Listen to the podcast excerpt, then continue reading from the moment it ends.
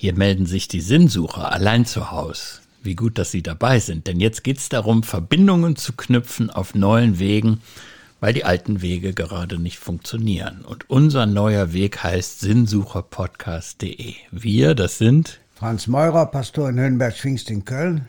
Und Jürgen Wiebeke vom Philosophischen Radio in WDR 5. Folge 36, die vorletzte, Franz. Ja. Ja, ich habe hier ein Buch vor mir liegen, das du geschrieben hast. Sommerwetter, Zeit zum Wandern und für Schützenfeste, würde ich sagen. Und du bist gewandert, tatsächlich einen Monat lang von Köln an den Niederrhein, dann nach Münster, durch Sauerland nach Paderborn. Und hast darüber ein Buch geschrieben, zu Fuß durch ein nervöses Land. Auf der Suche nach dem, was uns zusammenhält habe ich mir natürlich damals sofort gekauft, denn ich bin ja auch auf der Suche nach dem, was uns zusammenhält. Und gleich ein Anfangskapitel hat mich natürlich total interessiert. Ich bin ja hier Schützenpräses, ja, gehe auch immer bei äh, dem Schützenzug in der ersten Reihe mit, allerdings nur alle 25 Jahre mit der Schützenjacke, sonst mit Anzug. Und du warst in Dormagen, denn du wolltest ja herausfinden, was Solidarität, ja, begründet. Und da bist du ins Schützenfest geraten. Und mhm. dann hat dir ein Schützenmajor oder was das war, gesagt, das Schützenfest erwärmt das soziale Klima der Stadt um zwei Grad. Ja. Da war ich platt. Ja, ich war auch platt. Und als ich da in dem Schützen, in der Schützenhalle saß, da habe ich eigentlich versucht, wie ein Fremdling auf das eigene Land zu gucken. Ja. Das war so mein Ansatz, wie, ja. so, ein, wie so ein Ethnologe. Ja. Was, was tun die da eigentlich? Der unbewegte Beobachter, ja. Ja, ich saß so in der Ecke ja. und habe geguckt, wer geht auf wen zu, wer ja. hat die meisten Sozialkontakte und was passiert eigentlich. Das war der Abend, wo das ähm, Königspaar gekrönt wurde ja. und die dann ihren ersten Tanz hingelegt ja, haben. Ja, klar. Dann habe ich gedacht, eigentlich, man könnte jetzt die Nase rümpfen, so als vermeintlich toller äh, Großstädter und könnte sagen, was machen die da für ein komisches Spiel? Aber wenn man, wenn man sich der Situation wirklich aussetzt, dann merkt man, da wird mit Ernst gespielt. Und da fügt sich was zusammen. Und für mich steht eigentlich dieser Schützenverein für eine viel größere Fragestellung. Der Schützenverein, da könnte man auch ganz andere Vereine, Institutionen, Verbindungen an ja. die Stelle setzen. Die Frage ja. ist, was bringt eigentlich Menschen dazu, ja, ihren kleinen Umkreis zu verlassen und mit anderen zusammen was zu machen. Das ist für mich eine offene Fragestellung für die, ja, für die Gesellschaft von morgen. Ja, und ist aus meiner Sicht auch die Frage, wie sich Heimat begründet. Wenn also die großen Familienverbände so nicht mehr existieren, obwohl man ja jetzt den Eindruck hat, gerade in der Krise halten die Familien wieder mehr zusammen. Wo kann man das finden? Am meisten bewegt hat mich in deinem Buch Der Unternehmer, ein mittelständischer Familienunternehmer, ein Zulieferer der Autoindustrie, den du besucht hast. Und äh, es kommt drüber, wie schwer das ist, überhaupt ein solches Unternehmen zu halten, weil der Preisdruck durch die großen Firmen enorm ist. Und was ich noch besonders interessant fand, wie sind die überhaupt durch die Finanzkrise gekommen? Dadurch, dass alles zusammengehalten haben. Und, und das finde ich den Kick, dem Unternehmer geht's ja überhaupt nicht um Geld. Ich habe den ja nachher auch bei der Phil Cologne erlebt, ja. bei der zweieinhalb Stunden mit dir auf der Bühne. Sondern der will etwas Schönes schaffen, der will eine soziale Wärmeskulptur bauen, ja, mit Beuys gesagt. Geld hat er genug. Ja, Geld hat er definitiv genug. Aber dieses zu organisieren, hm. das ist, glaube ich, äh, ich sag mal, der gesunde Kern des Kapitalismus. Ja, das hat habe ich mir gedacht, dass du den Werner Borgers heißt ja. der. Äh, der, baut, der baut so äh, Sitze und Hutablagen ja, für Autos ja. aus so alten Textilien. Das ist ein, ein Unternehmen in der, ich weiß nicht, sechsten oder siebten Generation. Ja, immerhin, ich glaube, 1200 Mitarbeiter. Ne? Über, an die 4.000, 5.000. Echt? Und also. zwar in der ganzen Welt inzwischen. Ach, also aber hier, glaube ich, 1200 oder so. Ist ja auch egal. Ja, ja, ist ja. auch egal. Aber ja. jedenfalls, Äh, dass der deine Sympathien bekommen würde, war mir klar, denn du hast ja irgendwann das Loblied auf den rheinischen Kapitalismus gesungen. Ja, klar, Und im Grunde steht er für dieses ja, Prinzip, also für den, für den äh, Interessenausgleich zwischen den Klassen. Ja. Ja, das heißt, wenn, wenn die Krise reinpfeift, dann geht es darum, dass man möglichst alle im Betrieb hält, dass man nicht direkt damit reagiert, dass man erstmal zehn Prozent rauswirft. Und der Mann hat einen Ethos, das hat mich auch sehr, sehr, äh, ja, wie soll ich sagen? Bewegt. Bewegt hat ja, mich das, was er bewegt, sagt. Ja. Aber er hat eben auch sehr offen darüber gesprochen, was es heißt, heute unter den Bedingungen von globalem Kapitalismus ja dieses Prinzip von rheinischem Kapitalismus irgendwie aufrechterhalten zu wollen. Ja. Denn das ist, das, da gehen ein paar äh, Gestaltungsfreiheiten verloren. Und ich finde das sowieso interessant. Das ist für mich ein Motiv über das, was ich seit Jahren nachdenke. Ähm, was ist eigentlich unsere Antwort darauf, wenn Globalisierung heißt, äh, ich bin beeinflusst von Entwicklungen auf ganz anderen Erdteilen, ja? Und das führt bei den meisten Menschen dazu, dass sie sich als Opfer beschreiben und nicht mehr als, als Gestalter ihrer Mitwelt. Ja, sicher. So ähnlich, glaube ich, auch bei der Frau mit dieser großen Plantage, ne? Wenn ja. ich mich richtig erinnere. Was hat die nochmal hergestellt? Blumen oder? Ja, da ging es um die Blumenindustrie am Niederrhein. Ja. ja. Und da merkt man eben auch, dass, dass wir inzwischen Wertschöpfungsketten haben, ja. Das finde ich gut, daran nochmal zu erinnern, gerade jetzt bei Corona, ja. wo die ganzen Ketten ja zerreißen. Ja, ja. Äh, dass irgendwie Erde von Lettland an den Niederrhein gekarrt wird und dass am Niederrhein Pflanzen wachsen, die dann irgendwann in Stockholm auf dem Balkon stehen. Ja. Das ist eigentlich totaler Irrsinn. Und jeder weiß, dass das Irrsinn ist, aber wir machen das trotzdem. Und ich glaube ja, ich glaube ja, dass die derzeitige Krise gut ist um über sowas nachzudenken. Also ob wir nicht für wesentliche Produkte auch wieder regionale Kreis Kreisläufe viel stärker brauchen. Ja, sagen wir mal, du warst ja nicht nur regional, du bist nicht mit dem Fahrrad gefahren, sondern du bist zu Fuß gegangen. Das heißt, du hast ja so stark entschleunigt, wie man eigentlich irgendwie nur kann. Und was bei mir rübergekommen ist, dadurch bist du durchlässiger geworden. Du hast intensivere Erfahrungen gemacht. Also es gibt eine Begegnung, die hat eigentlich für mich das auf den Punkt gebracht, worum es mir ging. Und zwar ja. war das ein psychisch Kranker in Gütersloh. Ja. Er hat mir gesagt, dass erst die Krankheit bei ihm dazu geführt hat, dass er wieder neu sehen lernt. Ja. Der hat inzwischen nach einer langen Phase von stationärem Aufenthalt und Depression und so, hat er angefangen zu fotografieren. Mhm. Und jetzt geht er in den Park und guckt, wir haben ja schon mal über das Fotografieren ja, gesprochen, ja. guckt sehr genau nach Motiven und das ist so dieser geschulte Blick. Und ich habe das Gefühl, dass wir, unabhängig davon, ob jemand krank ist oder nicht, das ist für mich eine Gesellschaftskrankheit, ja, dass wir einen guten Blick auf die Wirklichkeit verloren haben, dass wir nicht mehr konzentriert schauen und anders, anders kann ich mir nicht erklären, warum wir Natur vor die Hunde gehen lassen. Wenn wir Augen hätten, würden wir anders handeln.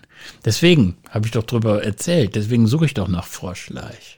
Ja, Weil ja, ich klar. denke, wenn du das Kleine siehst, wenn du das Kleine siehst, was intakt ist, dann wirst du auch das Größere, was intakt sein soll, pfleglicher behandeln. Also diese Wahrnehmungsstörung, die habe ich bei mir selber auch, dass ich zu schnell lebe, dass ich zu vielen Reizen ausgesetzt bin und dafür ist natürlich das Wandern super. Ja, man kann auch dein Buch sozusagen wandernd lesen, nämlich Stück für Stück. Man kann jedes Kapitel für sich lesen. Also zum Beispiel auf der Toilette, sag ich mal, ja, machen hm. ja mehr Menschen, als sie zugeben, ja, aber abends vorm Einschlafen, weil du praktisch Episoden aneinander reißt, so wie der Tag und die Nacht sich abwechseln. Ja. Wo hast du denn übrigens übernachtet? Im Zelt oder? Nein, nein, nein. Ich habe mir jeden Tag irgendwo eine Pension gesucht. Also, da war das sicher auch interessant. Immer andere. Ja, wir äh, haben ja, wir haben ja ein dicht besiedeltes Land und ich hatte eine Kreditkarte dabei. Ja. ist ja auch nicht zu verachten. Ja. Mir ging es ja nicht darum, irgendwie jetzt besonders äh, mager zu leben. Ich habe Ja. eigentlich, ich habe gegessen, getrunken wie immer. Ja. Und ich habe mir gesagt, äh, in, in einem dicht besiedelten Land wie Nordrhein-Westfalen, da findest du nachmittags eine Pension und dann musst du den Tag über nicht überlegen, wie weit willst du denn laufen. Ich habe einfach Du hast aber auch immer was gefunden. ich habe immer was gefunden, aber ich bin eben morgens losgelaufen, ohne zu wissen, wo ich dann abends die Augen zumache. Und das finde ich schön. Also genau dieses, dass man nicht alles so getaktet ist, dass man einfach Dinge kommen lässt und dass man eben auch unterwegs, wenn du was Interessantes siehst, dann bleibst du da halt. Dann spielt keine Zeit gar keine Rolle mehr. Das ist für mich eine, eine tolle Erfahrung. Also ich gehe sowieso seitdem mit Zeit anders um. Ja? Seitdem ich das erlebt habe, ja. Wie hat deine Familie darauf reagiert? Oder ist das klar, der Papa, der ist sowieso ein Original. Ja, original, genau. Also ich glaube auf der Ebene. Ja. Die haben mich wahrscheinlich für verrückt erklärt. Ja, so ein bisschen. Aber ich meine, eine, eine gewisse Verrücktheit ist doch nichts Falsches, oder? Nein, ganz hast im- du doch auch. Ja, ganz nee, viel mehr Gegenteil. noch. Darf ich mal jetzt so eine typische Talkshow-Frage stellen? Was war denn für dich, sagen wir mal, die äh, aufrüttelndste Begegnung? Ich sag extra nicht bewegt, also wo du sagst, das hat mich mal richtig durchgeschüttelt. Ich habe mir ähm, beim Tönnies in Reda Wiedenbrück angeguckt, wie man an einem Platz jeden Tag 20.000 Schweine schlachtet und verarbeitet. Ja, Und daf dafür habe ich mir zwei Tage Zeit genommen, ja. um diesen Ort zu verstehen. Ja, ja. Das ist übrigens ein Ort, für den man sich schämen kann. ja, Also, dass wir das zulassen, dass eine reiche Gesellschaft Menschen aus Rumänien holt, die den ganzen Tag Schweine abstechen müssen, für einen sehr, sehr miserablen Lohn, ja, weil das eine Drecksarbeit ist, die hier keiner machen will. Und beim Schweinefleisch essen denkt man da nicht dran.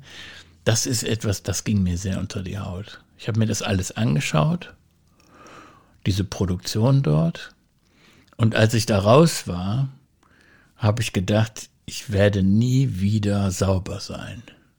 Ich habe mir zweimal die Haare gewaschen ja. und habe ganz anders auf Essen und Trinken geguckt. Und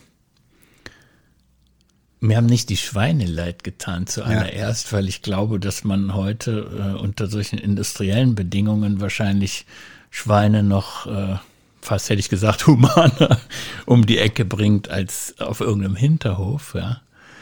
Äh, das, dazu, ich bin ja kein Tierarzt, deswegen lasse ich das mal so stehen. Aber dass, dass Menschen industriell töten, da stehen und dann eben im Sekundenrhythmus Schweine abstechen müssen, äh, da bin ich mir ganz sicher, dass das etwas ist, was man mit in den Nachtschlaf nimmt.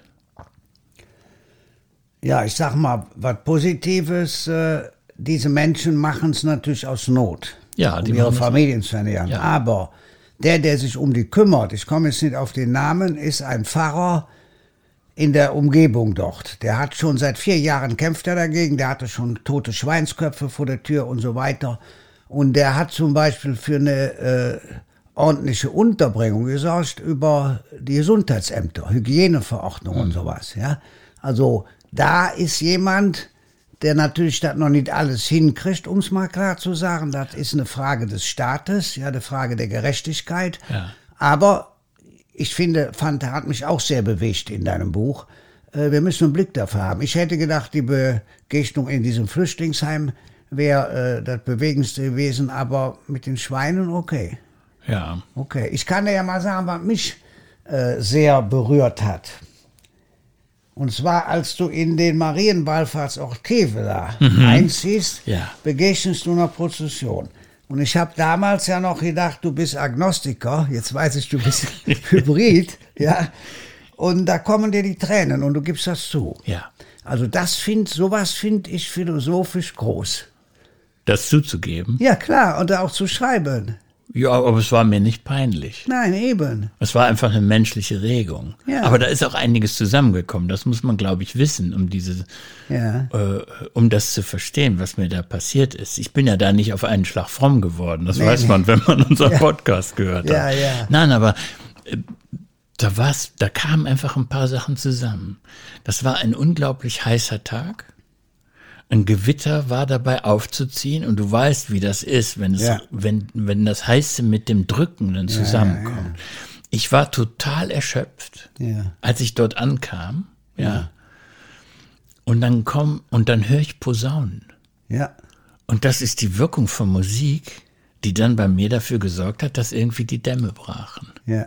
Und das, obwohl ich echt Schwierigkeiten habe, häufig genug zu heulen. Das ist jetzt nicht so, dass ich nah am Wasser gebaut habe. Ja. Aber es hat mich da einfach im richtigen Moment etwas angerührt und erwischt. Und ich glaube, ich war auch noch ein bisschen krank. Also es kamen einfach ein paar Sachen zusammen. Aber ich finde das, ich finde es wichtig, dass man seine Stimmungen und seine Gefühlsregungen, dass man, dass man damit auch ehrlich umgeht. Ja, aber das ist ja genau der Grund, deswegen war ich auch so berührt oder bin so berührt, warum die Menschen nach Kevela fahren. Das sind ja, ich habe 14 Jahre lang war ich hier Präses des Malteser Hilfsdienstes in Ja. Köln. Nicht, weil ich das wollte, Personalchef sagt, du bist gesund, mach das mit. So. Die Leute sind so dankbar, dass sie einer dahin transportiert, im Rollstuhl, ja, sogar Liegende. Das heißt, für viele ist es der einzige Ausflug des Jahres. Da muss man sich alles nur mal reintun. Und da muss man es ja schön machen, nicht nur essen, trinken. Und wenn die dann äh, ja in der gro- großen Kirche sind und dann die Posaunen kommen und die Orgel und es wird gesungen und es werden auch all die Anliegen vorgetan, die werden ja dann im Bus aufgeschrieben. Und es sind liebe Menschen da, oft junge Menschen, die das ehrenamtlich machen, äh, dann ist das ja genauso wie bei dir, ja, der Posaunengang im Leben. Ne? Also ich äh, finde ja die Dankbarkeit, die äh, nach sowas rüberkommt, immer ganz besonders. Ne? Also ich habe sowieso, als ich auf dieser Wanderung war, permanent Dankbarkeit gespürt. Ja, ne?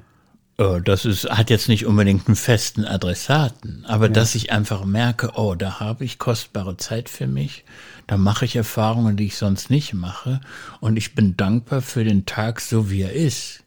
Das war für mich so eine Grunderfahrung, weil ich jeden Tag dachte, Mensch, das ist so einfach, auch seinen geistigen Zustand zu verändern, indem man einfach nur einen Rucksack schnürt und losläuft. Auch wie schnell das geht. Also, dass man selber in ein ganz anderes Denken reinkommt, nur dadurch, dass man in Bewegung ist. Das ist ja so toll. Ja. Ich, bin, ich bin ja sowieso ein totaler Anhänger von, von dem Zusammenhang Bewegen und Denken.